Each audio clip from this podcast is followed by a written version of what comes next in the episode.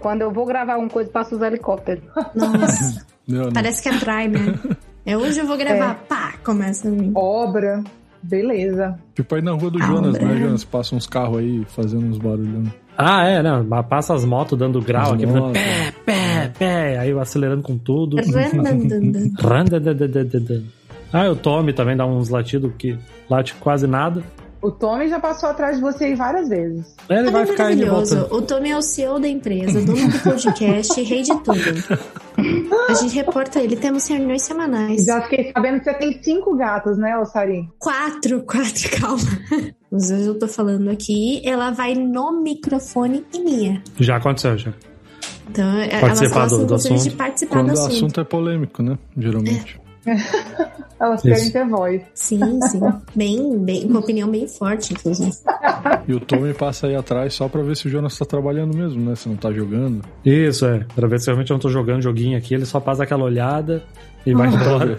Sabe aquele, sabe aquele chefe que não, não, não confia no home office, assim, que tem que, tem que ver a pessoa trabalhando?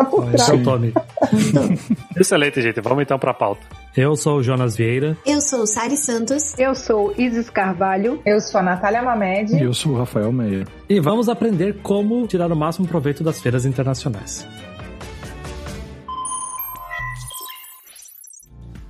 E a Chip to Chip continua nos apoiando, que é a nossa plataforma especializada em negociação automatizada de fretes nacionais e internacionais. Acesse chiptoship.com e também pode acessar através do link na descrição do episódio e em nossas redes sociais.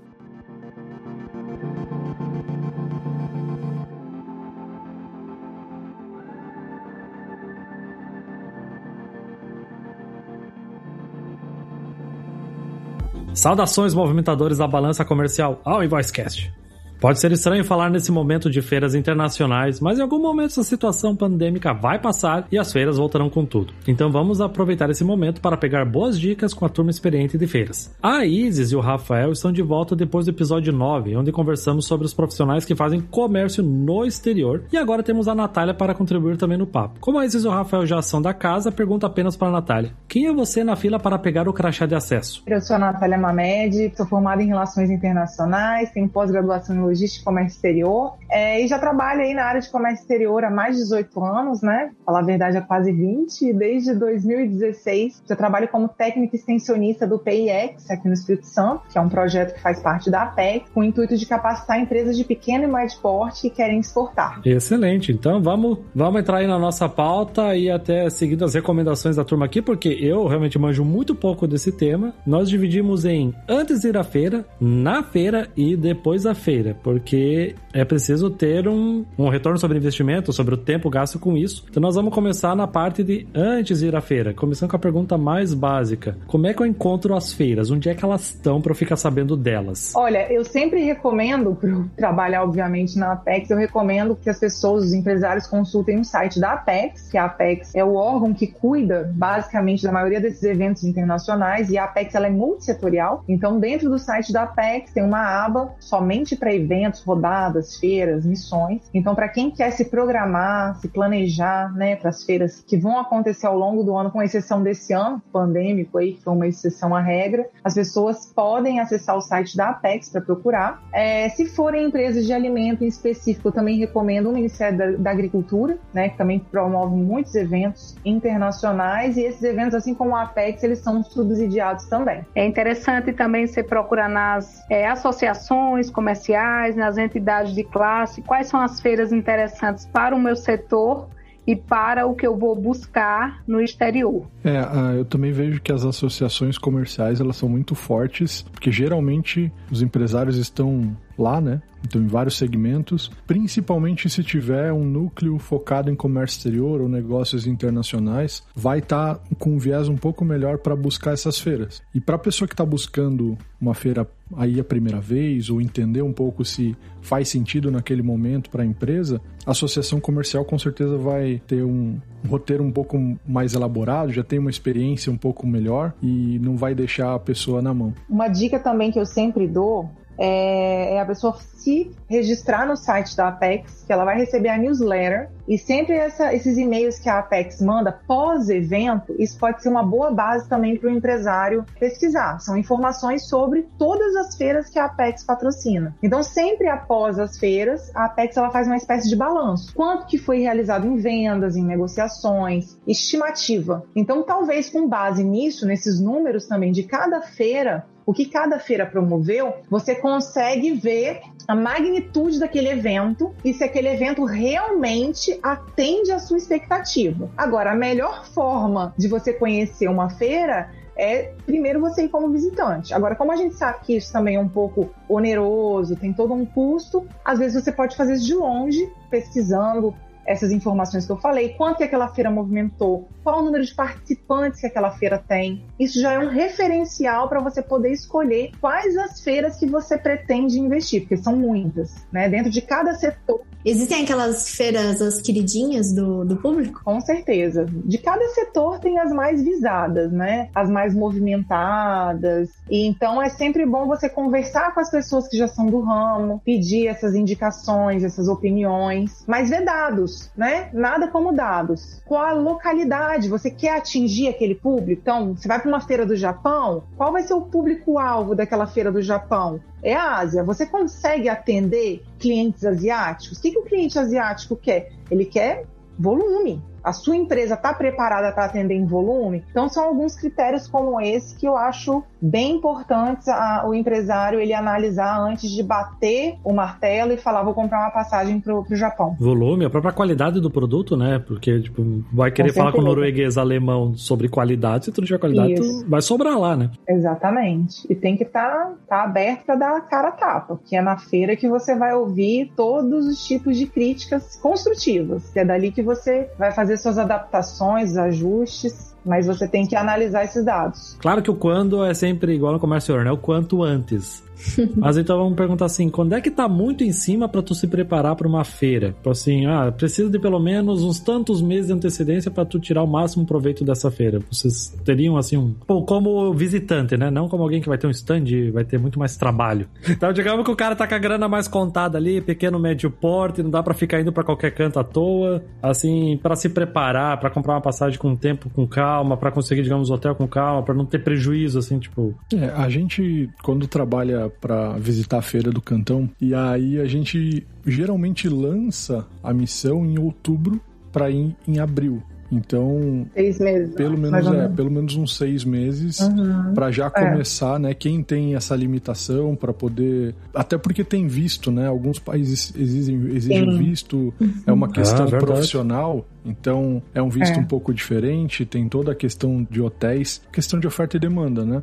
Quanto mais próximo, mais difícil para poder reservar um hotel e até as passagens, porque temos alguma, alguns exemplos, às vezes, que tem que fazer uma logística totalmente diferente e uma parte de trem, chegar numa cidade um pouco mais afastada, justamente porque não tem mais passagens que vão chegar naquela, na feira no momento da feira. Né? Então, feiras muito movimentadas, como a Canton Fair, que é a maior do mundo, né? multissetorial, abrange o mundo inteiro, ela precisa de um planejamento um pouco maior, mesmo que a gente vá só para visitar não só pelo investimento, mas toda a programação que existe antes da feira para ser feita e burocracia. É importante ter um pouquinho de tempo para poder fazer todo esse alinhamento. E se tratando de China, né, Rafael? Eu também já fui para Canton Fair, que tudo é lotado, que tudo é muita gente, né? Aí que o planejamento tem que ser maior mesmo e com mais tempo. Eu acredito nisso também, gente, que quanto mais planejamento, menor o risco de dar errado. Mas eu já participei, essa do, do Japão, por exemplo, eu me organizei para ir com um mês. Meu Deus. Até aproveitando o, o, que foi mencionado que a Canton Fair é a maior, maior feira, maior feira do mundo, ponto, é isso mesmo? A maior feira multissetorial do mundo. Multissetorial do mundo, muito bem. O quão bom é na maior feira do mundo para, digamos, alguém que é de pequeno e médio porte? E o cara não vai ser engolido lá dentro, é isso que eu fico pensando, sabe? Tipo assim, o cara chega lá, ah, eu quero um container a cada três meses. O cara, o cara vai olhar lá assim, ah, velho, dá licença, não vou perder meu tempo contigo. Será que às vezes é melhor ele ir atrás de uma feira de menor porte? Vou fazer uma extensão da pergunta do Jonas aqui. E além disso, além de ter essa noção de tamanho, tem muito exportador, por exemplo, que acredita que, bom, o dólar subiu, agora é hora de eu ir na feira, né?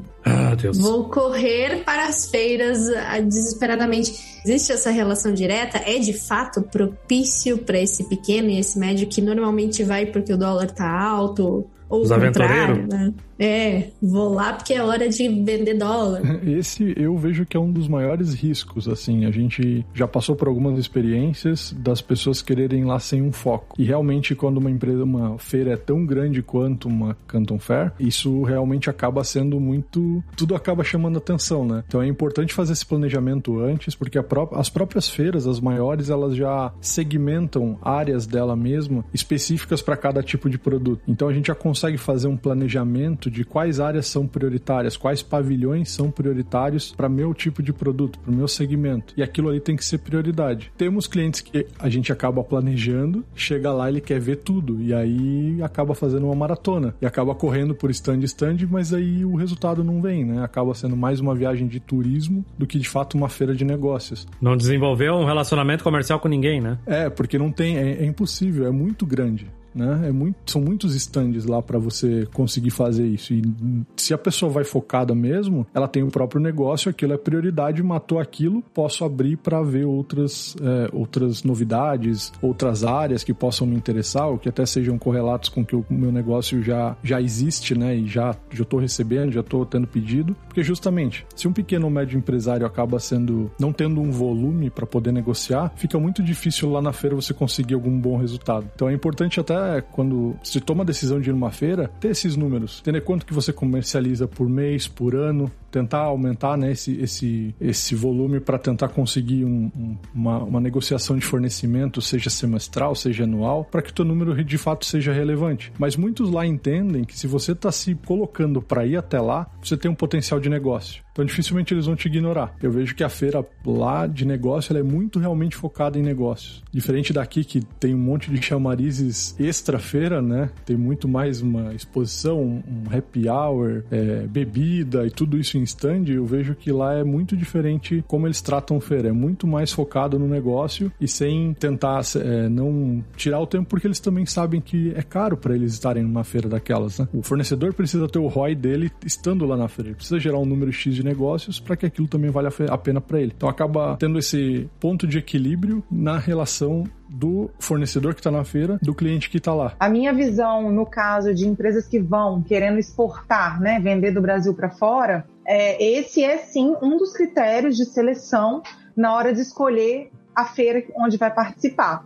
E trazendo também à tona essa questão da China. China é muito é muito conhecido por questão de volumes, né? Então tem uma feira muito conhecida na China que está tomando uma proporção muito grande, que é a CIE, não sei se vocês já ouviram falar, mas é uma feira de importação e exportação. China Import and Export Exhibition. Então essa é uma das feiras que ah, os empresários brasileiros têm, têm tido muito interesse, muita vontade de participar. Então assim, para você escolher participar de uma feira dessa, você tem que fazer uma avaliação sim da sua capacidade produtiva, né? Você tem uma capacidade produtiva grande? Ah, qual o volume? Isso é muito relativo, mas com certeza são volumes muito maiores do que você já está acostumado a negociar aqui ou talvez em até outros países, países europeus, que a quantidade, o volume não é tão grande. Mas eu diria que esse é um dos principais critérios que a gente usa para escolher uma feira. Qual o público-alvo, o perfil daquele público que vai participar da feira. Isso daí é muito importante você analisar antes de bater o martelo de, de fazer essa decisão, né? De qual feira que você vai escolher ir. É, e por trás de, dessa questão de ir para a feira tem todo o dever de casa, né? De ver qual é o país, a forma de negociação, porque você está em outro país negociando é bem distinto, né? A questão da cultura, por exemplo, os árabes, eles demoram mais, né, para fazer negócios, precisam ter aquela confiança. Os chineses já vão um pouco mais rápido, né? E o volume já é maior. Então, assim, acho que para uma feira é bem interessante verificar esses aspectos, né, culturais, fazer o dever de casa, como aquele mercado consome o meu produto ou se não tem o produto que eu quero exportar naquele mercado, por que não tem? Se é uma falta de, de costume ou se é a falta de demanda. Então, assim, tem uma série de, de coisas que tem que ser feita antes da feira, da participação na feira em si. Eu lembro que eu uma vez tive a oportunidade de conversar com. Eu sempre, quando fala de alguma coisa relacionada à exportação, eu lembro do Nicola. E como ele explicava a respeito de ir na feira sem saber quem você é, o que você faz, para onde você vai. Às vezes isso acontece até com a própria pessoa que tá indo pra feira, porque ela não sabe o que, que ela vai encontrar lá. Então, minha pergunta vai parecer até meio boba, mas eu tenho certeza que alguém já se fez em algum momento. Como é que uma pessoa ela se prepara para feira? O que, que ela tem que levar para uma feira? Aquela coisa, tem que levar casaco, mesmo no sentido do casaco o que, que ela tem que fazer para se preparar para extrair o melhor possível dessa feira. E o que, que não adianta levar, que muita gente leva a primeira vez e, putz, cara, não faz isso. Tipo, deve ter coisa assim, como é que faz com material promocional? Uh, ah, eu, eu quero vender alimento, como é que eu levo alimento, sabe? É, tem aquela coisa de como que eu vou botar dentro do pacote. Eu que sou fã de ficar ouvindo, vendo aqueles programas do Discovery Channel lá, do National Geographic do aeroporto. Acho que eu já vi todos do aeroporto que tem.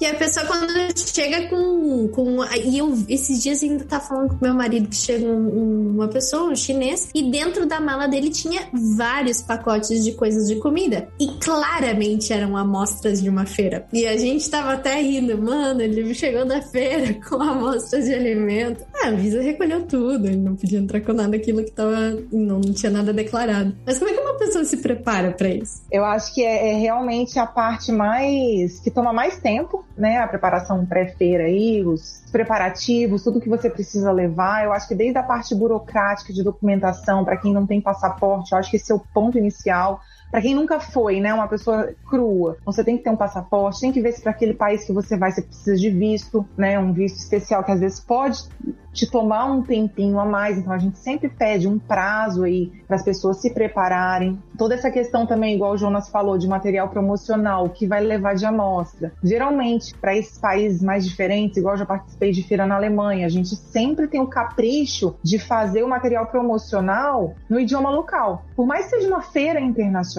vai ter pessoas de diversos países, diversos lugares do mundo e que o idioma oficial seja inglês, sempre um capricho você fazer, você faz dois, dois folders, faz um em inglês e um em alemão, vai para a China, faz um em chinês, vai para os Emirados Árabes, você busca alguém, um tradutor, possa fazer isso, que eu acho que isso é um, uma atenção que você dá para aquele público ali, né? E tem duas diferenças, você vai como visitante ou vai como expositor. Se você for como, como visitante, também é bom você levar algumas amostras. Não precisa necessariamente traduzir todo o seu material promocional, porque não vão ser tantas amostras assim que você vai distribuir, mas você vai levar. Então você tem que preparar algumas amostras, se for alimentos, você tem que ver qual que é o trâmite, se você pode levar aquilo com você ou se você tem que mandar antes. Geralmente para as feiras a gente manda antes a gente manda por algum courier, né? O PS, DHL, FedEx, não vai retornar com aquilo. Na maioria das vezes a gente não retorna, a gente distribui ele na feira justamente para não ter esse trabalho de trazer isso de volta. A meta é distribuir tudo e no final os curiosos que vão para xepa para raspar o resto a gente distribui para todo mundo.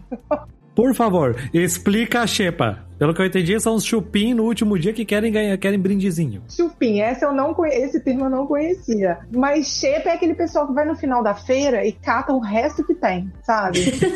são os chepeiros. Então, geralmente no, nos últimos dias dos eventos, eles abrem para o público em geral, estudante. É, mas nesse caso de brindes, eu imagino que tem brinde de produto, né? Como, por exemplo, de bijuterias e tudo mais. Tem esse tipo de coisa também ou é um brinde mais empresarial? Pô, deve ser uma feira boa pra ir, né? Não, não, eu, eu tô perguntando por isso, porque agora eu já tô ligada. E próxima vez eu vou aproveitar essa xepa. Adoro um penduricalho. Tem de tudo, porque é muito complicado você trazer a amostra de volta, né? Então, isso é um cuidado que você tem que fazer. Trabalho muito com empresas de alimentos, então empresa de alimentos vai precisar de um forno, ou vai precisar de um micro-ondas, ou vai precisar de uma geladeira para um refrigerado. Tudo que você for precisar para manter o seu produto, né, ali durante aqueles quatro, cinco dias de feira, você precisa ter. E tudo isso é pago, é contratado, é alugado. E é caro.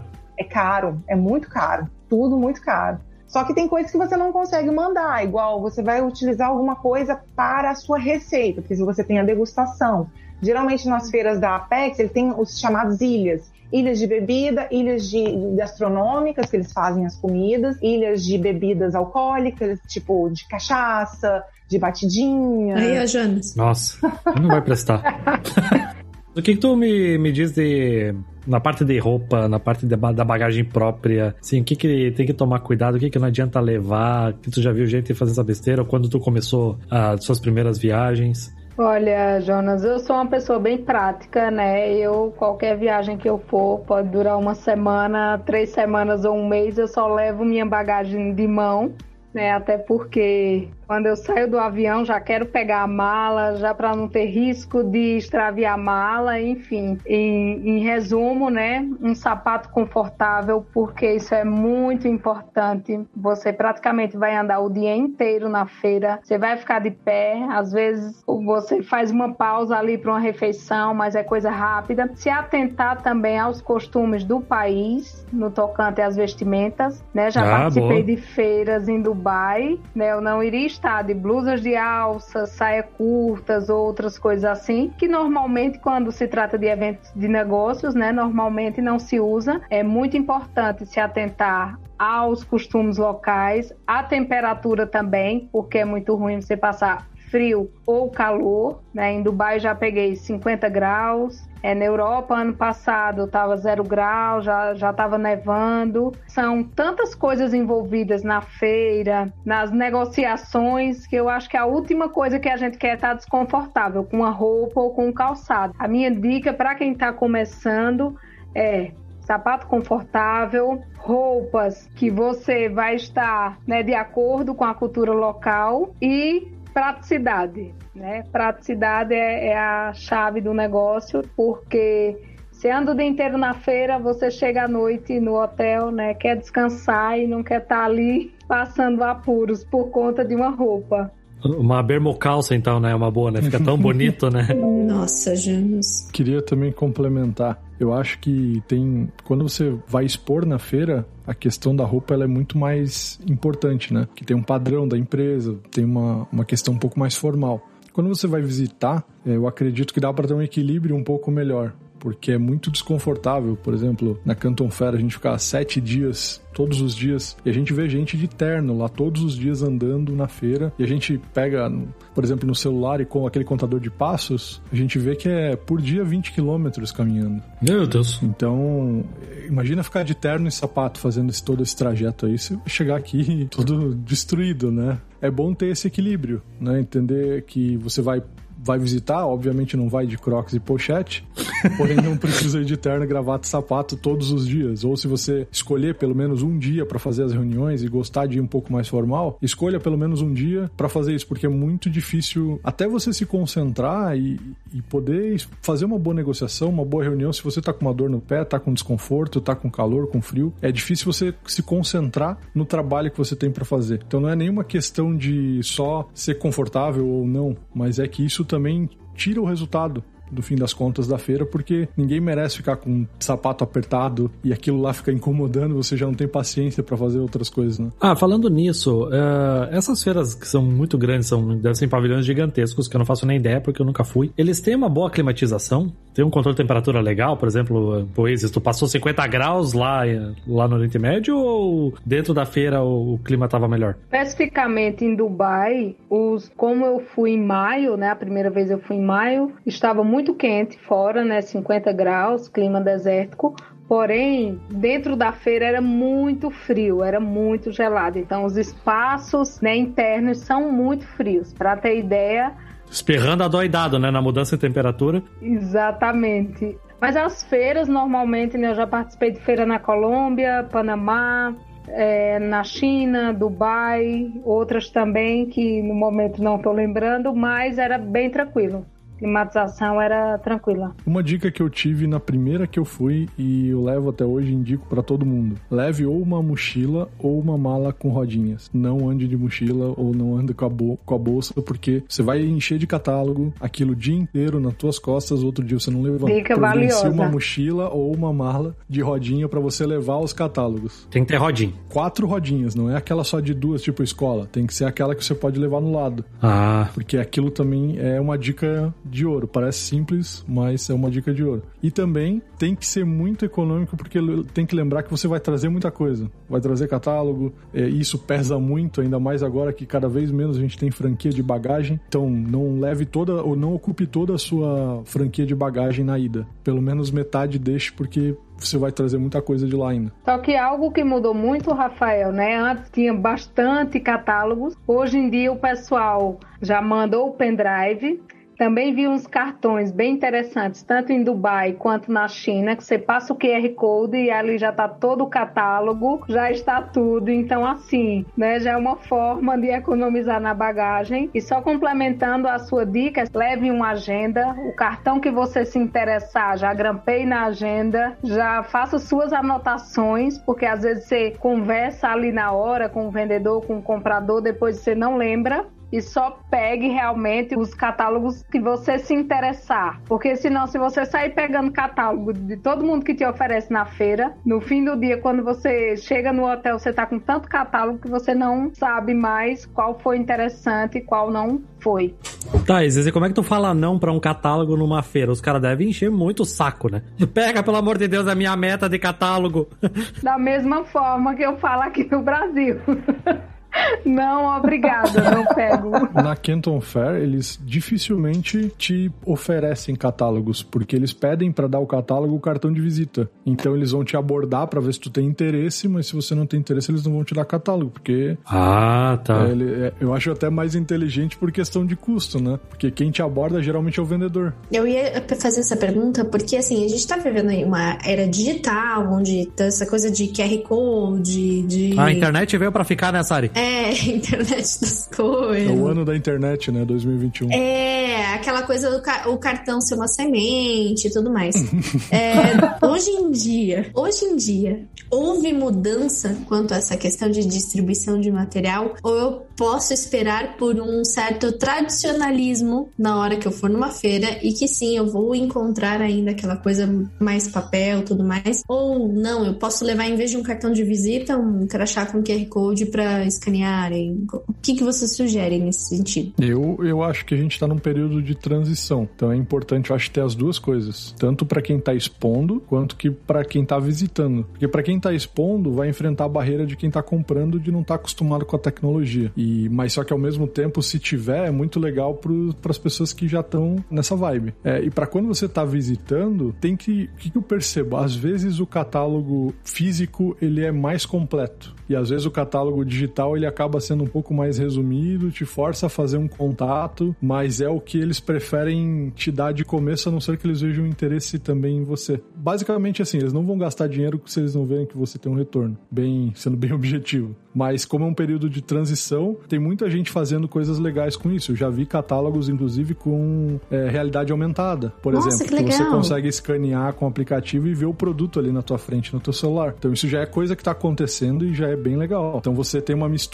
né, do que é físico com o que é, é virtual. Isso eu acredito que é uma tendência para os próximos anos, para os próximos eventos que, que forem acontecendo. Só complementando, eu acho que realmente a gente está nessa transição para o digital cada vez mais. As empresas estão investindo em plataformas, né, em dar uma ajeitada no site, direcionar o cliente através do QR Code, principalmente para o pessoal de alimentos, exportação de alimentos, tem toda essa questão também da amostra física. Você precisa da amostra física, a pessoa precisa provar o seu produto. Então, obviamente, aquilo dele é ouro que você está carregando, é caríssimo. Então a gente faz uma seleção mesmo na conversa. A gente conversa muito com o cliente ali para você entender se ele realmente tem interesse, se ele passou por aquela seleção, se ele for um cliente em potencial. Aí a gente vai lá no balcão, pega uma amostra e assim também eu coloco o catálogo, porque sair distribuindo a amostra não funciona. Então é, é caro, tudo que é impresso é caro, as amostras são mais caras ainda porque é pesado, são coisas que a gente tem que mandar por UPS, DHL, etc etc., como eu falei lá na frente. Então a gente faz uma seleção pesada para quem que a gente entrega. A gente não sai entregando a esmo, não. Tem que sentir firmeza, né? Exatamente. E é isso que a Isis falou também, complementando, a gente sempre anda ou com uma agenda, a gente até deu uma, uma melhorada, a gente faz impresso mesmo uma folha onde tem lá o espaço para o cartão, cartão de visita para quem ainda tem, senão a gente coloca lá o site da pessoa, o telefone, e a gente anota tudo que foi conversado, tudo que foi negociado, porque depois de dois, três dias você não lembra mais o que, que você conversou com aquela pessoa. Então, se você não faz esse, esse follow-up na hora, você se perde. Então, para aquelas pessoas, principalmente que você entregou a amostra, anota, amostra entregue, cliente potencial, você bota estrelinha, você bota purpurina, tudo para você lembrar que aquela pessoa ali você precisa dar aquela atenção depois no follow-up quando você chegar no Brasil para você fazer o acompanhamento. Mas é uma super dica.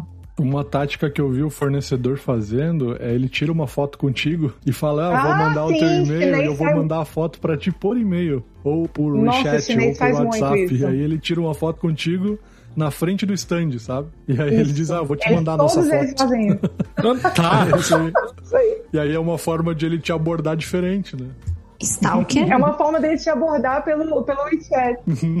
eles são ótimos. Isso é e muito eles engraçado. ficam te importunando eternamente, né? De três anos depois, quatro anos depois, você continua Sim, recebendo aqueles é e-mails. verdade. Eu saí de, eu saí de uma empresa em 2018, o indiano me ligou faz um mês. Jonas, tu não quer comprar não sei o que, cara? Eu já te falei, faz mais de dois anos que você é dessa empresa. Ah, tá, você tem o contato lá, eu já te mandei esse contato. Cara, ok, não dava mais, para. É Uma dica que eu- a gente faz quando. Não, eu dou uma dica, não dê o teu WhatsApp pra essas pessoas. Não dê, é, é bucha. Mas uma dica legal é assim, fazer um cartão de visitas específico pra feira, com uma caixa de e-mail específico pra aquela feira. Isso ajuda a não encher teu e-mail de spam e aí fica todo sabe de onde que vieram aqueles contatos e Pra cada feira. Ah, pra cada tipo- feira você faz um cartão de visita específico, você consegue saber quantos cartões de visita. Canton Fair Isso 21, aí. arroba, Isso aí. nome da empresa. É, boa É, eu ideia. achei esse Paranauê legal, muito Boa, bom. boa, hein? Só dá trabalho de ficar abrindo aquele monte de caixa, É, né? Agora isso. eu vou abrir aqui a caixa da Canton Fed Tem 2016. que criar senha pra cada um deles, né? Tem que É. botar tudo na mesma senha. Alfanumérico. Teria condições mentais de fazer isso, mas acho uma ótima ideia. Gostei, gostei. Tudo tem ônus e bônus. A dica é muito boa. É um, é um hacker. Bacana. Me sigam para mais dicas.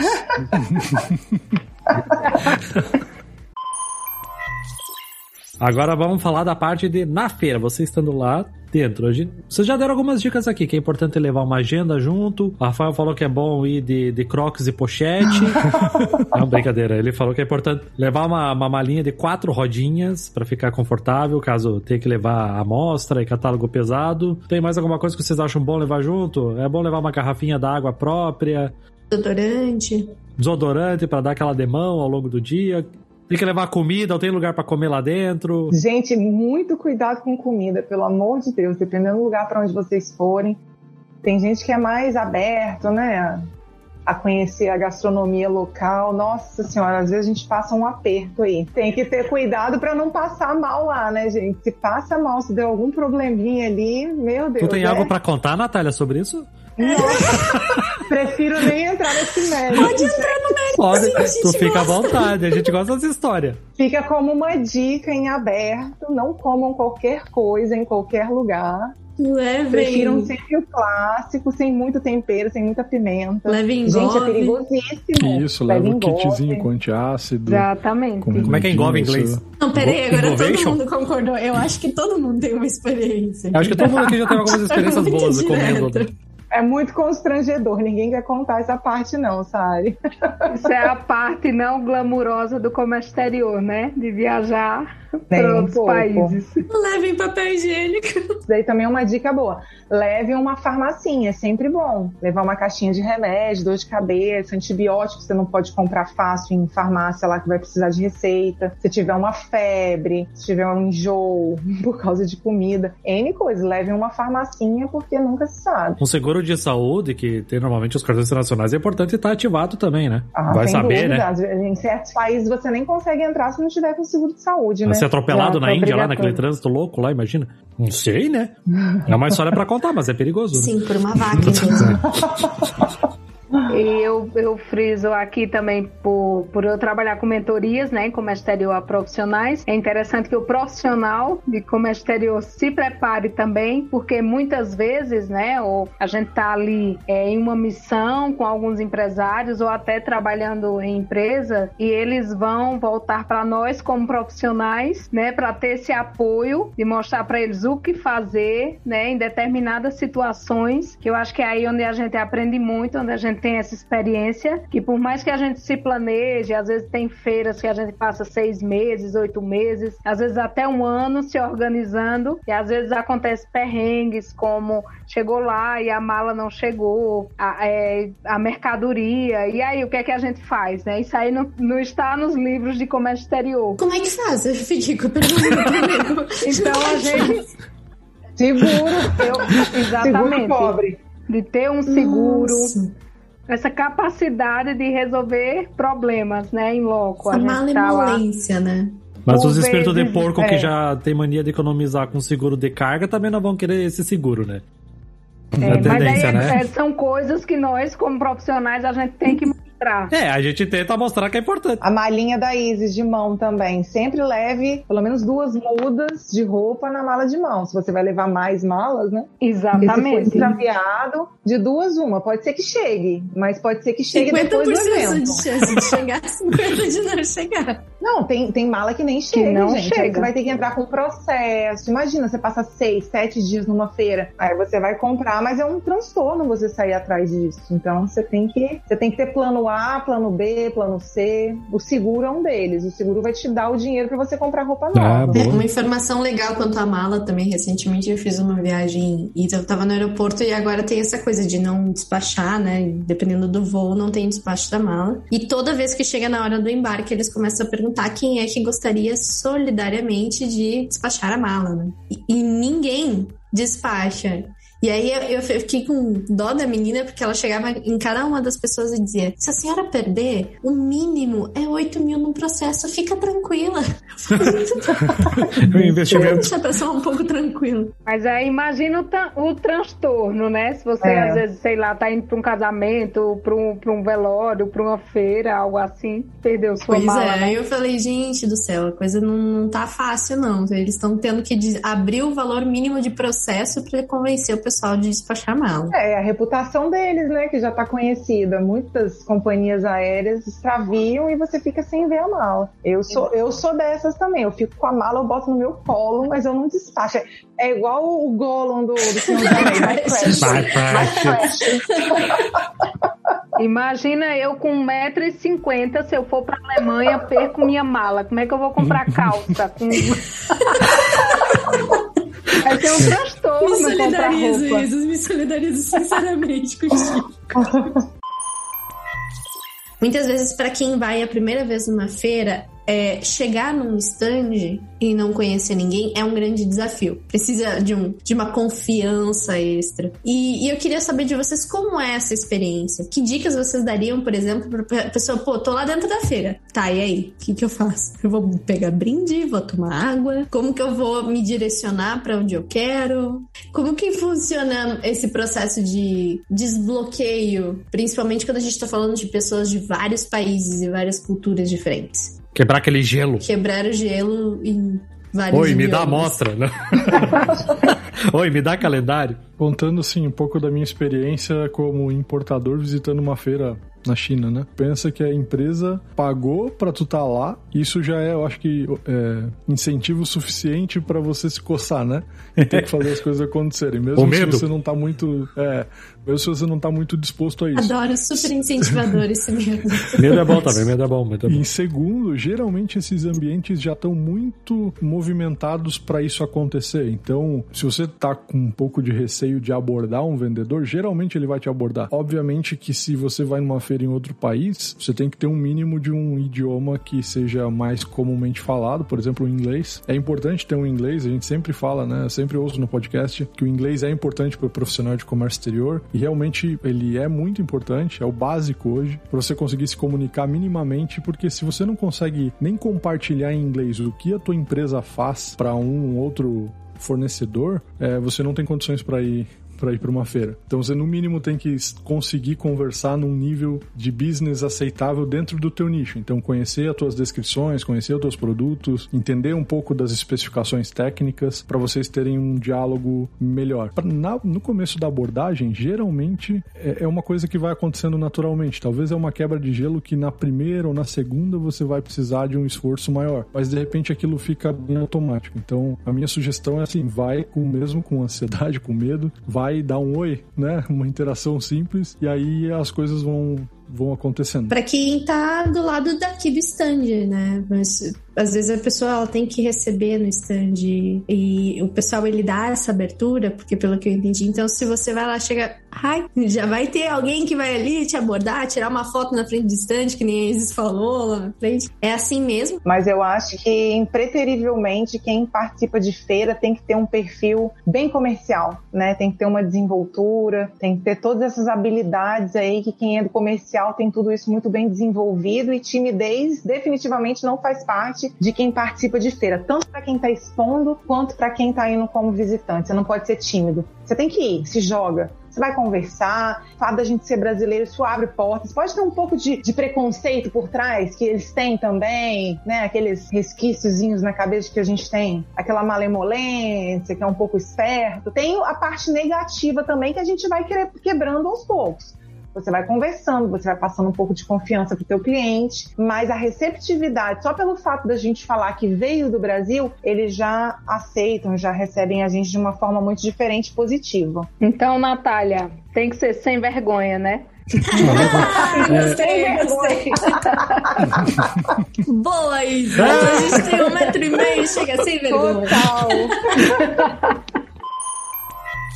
Chega ao ponto dessas, desse, dessas conversas que, que ocorrem na feira fechar negócio, tipo assim, assinar uma purchase order, uma proforma invoice ou não? Calma lá. Vim aqui só para fazer um contato inicial. Pode chegar a isso ou, não? Ou é mais raro, ou é comum e eu que não sei porque não viajo nunca. Olha, no caso de exportação é mais difícil. Mais difícil. A gente usa as feiras mesmo como promoção comercial, você fazer prospecção, captar clientes, é um contato inicial, é você ver esse serviço. Dificilmente se fecha mesmo contrato, a menos que você já seja uma empresa estabelecida no mercado, muitos anos, você já está sendo sondado e aquele cliente fale, olha, eu vou lá com você para fechar negócio, aproveitar que você está aqui no país e vamos fechar negócio. É uma situação diferente. Agora, para quem está começando um negócio agora, quem está começando a se projetar lá fora, já ir com esse intuito de fechar negócio em feira, eu acho que é ilusão. Ele pode se iludir e não e voltar de lá frustrado. Então eu sempre gosto de falar que a feira é para você expor, para você conhecer o cliente, depois você vai trabalhar ele, olha, você vai trabalhar, hein? Eu tava imaginando aqui, e como importador leva e fala assim: não, vamos fechar negócio aqui, vamos, vamos. Aí tu, tu assina lá a purchase order. Aí tu dá uma voltinha lá pela feira, meia hora depois volta lá. Ei, já embarcou a carga? Cobrar pessoalmente um pouco mais. Na minha experiência, indo como, como importador, a gente já teve casos que foi fechado negócio na feira. Não é o mais comum, de fato, mas só que quando o importador sabe muito bem o que ele quer e aquele fornecedor tem o produto exatamente que ele precisa, é, isso fica mais facilitado. Inclusive, consegue melhores negociações por estar na feira. Na última, inclusive, que eu fui em 2019, teve um cliente que chegou no segundo dia e é, quando a gente estava jantando, ele falou: com a negociação que eu fiz aqui hoje, já paguei a feira. E é um cliente de pequeno porte. Então ele falou: com, com eu fiz aqui um pedido que eu já paguei a feira. Só com a, a diferença que eu tive aqui um, uh, durante a feira de preço, eu já paguei o investimento que eu fiz na feira. Então, no segundo dia, então um dia de feira ele já pagou só com uma negociação diferenciada. Obviamente que isso não é a regra, é uma exceção. Da mesma forma que eu também já tive experiência de clientes assim, ah, eu quero muito fechar contigo, mas eu não quero fechar aqui porque eu não conheço, só te conheço teu stand. Daí ele teve a proposta de visitar a fábrica, que era próximo, uma cidade próxima à feira, duas horas da feira. Então no outro dia eles combinaram, ele foi buscar a gente no hotel e a gente foi visitar a fábrica e lá ele fechou o negócio. Ah, legal. Então isso é muito objetivo de um dia pro outro. É uma coisa também que, que pode acontecer. Tem, tem furada nessas feiras, tem golpista, tem gente sem vergonha, ou gente que vai te fazer perder tempo. Acontece, tem esses riscos assim? Ou sei lá, gente lá dentro que vai e rouba a tua mala que tava cheia de catálogo. Não sei. Tem que ter alguns cuidados assim que vocês acham importante mencionar, ou que vocês já vivenciaram a, além de comida, né? Tem, tem de tudo na feira, né? Tem pessoas que vão só para passar o tempo, para estar tá ali no stand conversando ou comendo ou para tirar fotinho e depois querer vender um curso ensinando como ficar rico com o comércio exterior? Exatamente. então assim, né? Tem, a gente tem que ficar muito atento, né? Tanto quando a, quando a gente quando a gente tá expondo quanto quando vamos como visitantes, porque tem de tudo na feira, né? Tem pessoas que vão, às vezes, três dias seguidos para conversar a mesma coisa e você vê que não vai dar em nada. Puta merda, hein? Só pra tomar seu tempo e gastar o seu inglês à toa. Tem muito curioso, tem gente também que tá sondando só o mercado tem concorrente que está querendo descobrir por quanto você está vendendo, onde que você está atuando, quem são os seus clientes. Gente, tem olheiro. O brasileiro chega lá falando inglês e fala que é um alemão e quer comprar açaí teu. Né?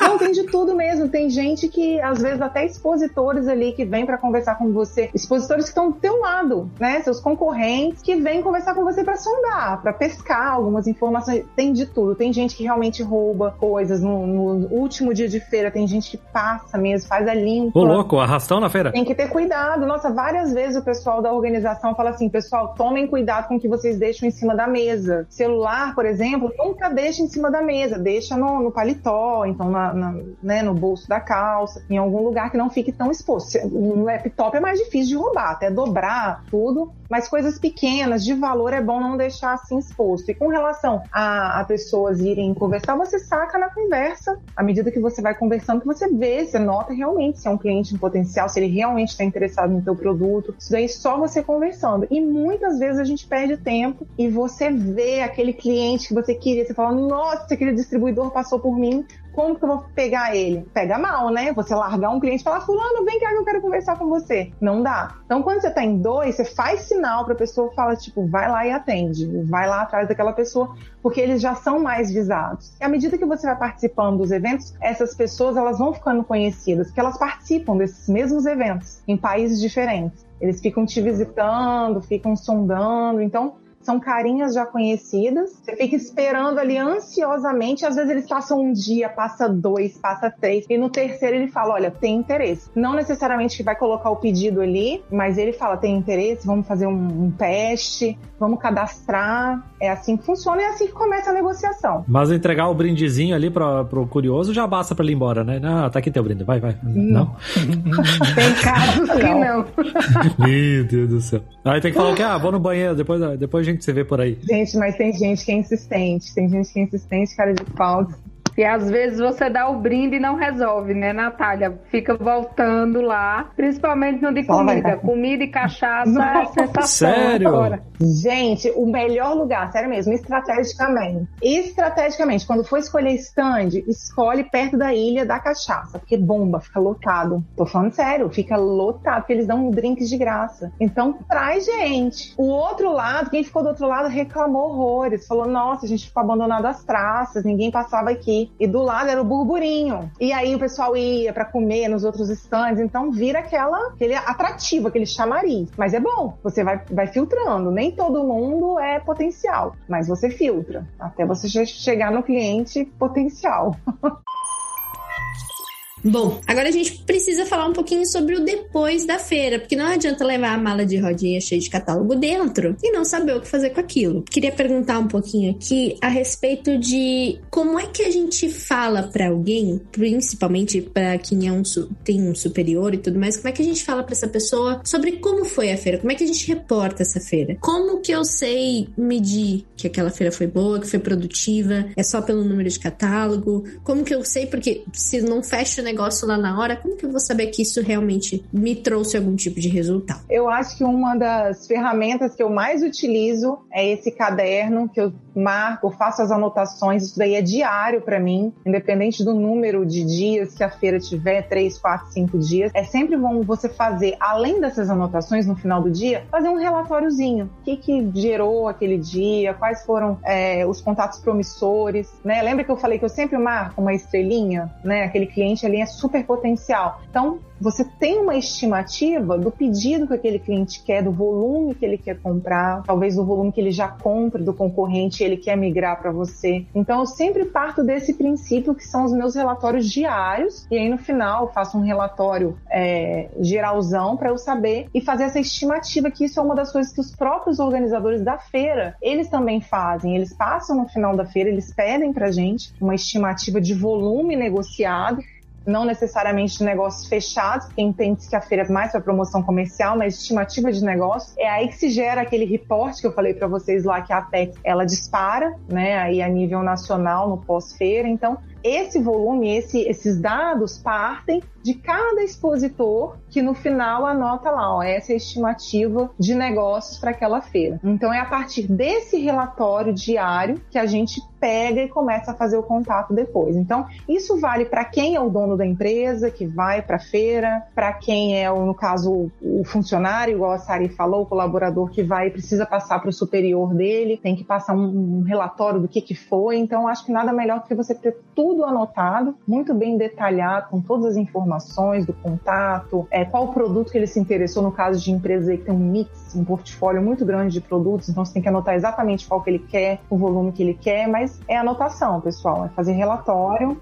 é alimentar o banco de dados da empresa, né? Do, do novo lead, o que está interessado. Exatamente, porque aí você vai né, tem todo esse trabalho pós-feira, né, que é o contrário que muita gente pensa, né? Tem o pré-feira, faz todo o dever de casa, vai para a feira e aí acabou. Não, continua, porque a partir daí é que podem vir os, os resultados futuros, né? Você lá na feira também pode ter outras informações sobre o seu próprio produto, pode dar uma olhada na concorrência também. Se você foi a primeira vez como visitante, posteriormente que aí como expositor, é daqui a quanto tempo é viável? Se eu estou preparado, a minha empresa está preparada para expor em uma feira daquela, de repente pode ser em uma é, não de grandes volumes como na China, pode ser aqui perto, é, Chile, Equador, Panamá, outros locais mais perto. Eu, eu vejo vejo que com importador, eu acho que esse trabalho começa antes da feira já. Então você alinhar as expectativas com seu superior ou com, sei lá, com o board da empresa, quem te mandou para lá, porque fez um investimento e espera que isso retorne de alguma forma. Eu vejo que muita gente é descrente de feiras, porque né, diz que o valor não vale, seja para expor, seja para importar ou, ou para ir como visitante, porque é um valor muito alto e eu não consigo tangibilizar isso em valores é, geralmente. Então acho que é importante alinhar o que, que é o objetivo, tanto para quem vai expor quanto para quem vai visitar. Dependendo do objetivo, entender o que, que eu consigo de redução com uma lista de preço, com novos fornecedores, se eu vi concorrente lá, acho que isso é muito importante. Tentar gerar expectativa em números e quando for reportar isso também tentar mostrar isso em números porque daí isso vai fazer com que não pareça que foi só um passeio ou que foi só gastar tempo, porque eu vejo que a feira, geralmente uma feira do Cantão, quem abriu, para nós ela gera trabalho até o fim do ano, só de fazer essas negociações, porque geralmente lá o fornecedor já está expondo o que ele vai lançar no próximo, no próximo season, né, no próximo ano às vezes, e já está antecipando essa demanda. E tem coisas que às vezes dá para a equipe que está no Brasil aqui adiantar também. Isso entra muito no relatório diário que eu falei. Tem certas coisas que dá para você resolver quando chegar, que dá para esperar. Agora, se for algo mais imediato, você tá nessa né, conexão direta com a equipe aqui do Brasil, fala, olha, o cliente tal pediu para checar, checar tal coisa, pediu para checar o frete, pra, porque ele já quer o preço CIF, entendeu? Ele já quer um preço DDP, sei lá. Então, enquanto você tá na feira, a sua equipe lá do Brasil, na base, já está checando para você, que ele quer saber o preço internado, né? Qual que vai ser o preço né, do produto entregue na porta dele. É uma das coisas que acontece. Se você também curtiu o episódio e chegou até aqui, então nos ajuda. Compartilha, curte, comenta nas nossas redes sociais. Compartilha com aquele seu amigo que tá pensando em ir pra feira porque o dólar ficou mais alto e dá essas dicas para ele, para ele levar a malinha de mão. E se sua empresa quiser fazer parte desse projeto, então vem trocar uma ideia com a gente. A gente tá com um espaço, por enquanto, para pessoas fazerem parte do projeto do Invoice Cash. Tem o grupo do Telegram também, se você quiser ir lá, dar uma, conversar um pouquinho. Tem o João tem aqueles GIFs de bom dia, mas tem coisa legal também, pode ir. Tem a Isis e o Rafael lá também. Tem, exatamente. Estão lá presentes. Exatamente. Então, vale a pena, é bem legal, é bem legal mesmo. Se você quiser, ainda tá valendo esse, esse projeto, hein, pessoal? Conta a sua história do Comex. O formulário tá na descrição do, do EP aqui no, ou lá no Instagram, mas conta e pode ser anônimo, fica tranquilo. Você pode contar o que. Pode não, é anônimo, a gente não quer se incomodar Exatamente. com ninguém. Exatamente. Quer contar o que aconteceu quando comeu a comida do país? Pode contar lá, não tem problema, né? A gente pode saber e não vai ter problema nenhum. Então, pessoal, muito obrigada por estar com a gente até o momento. Trabalhos encerrados e até a próxima. Tchau, tchau. Tchau, tchau. Tchau, tchau pessoal. Tchau.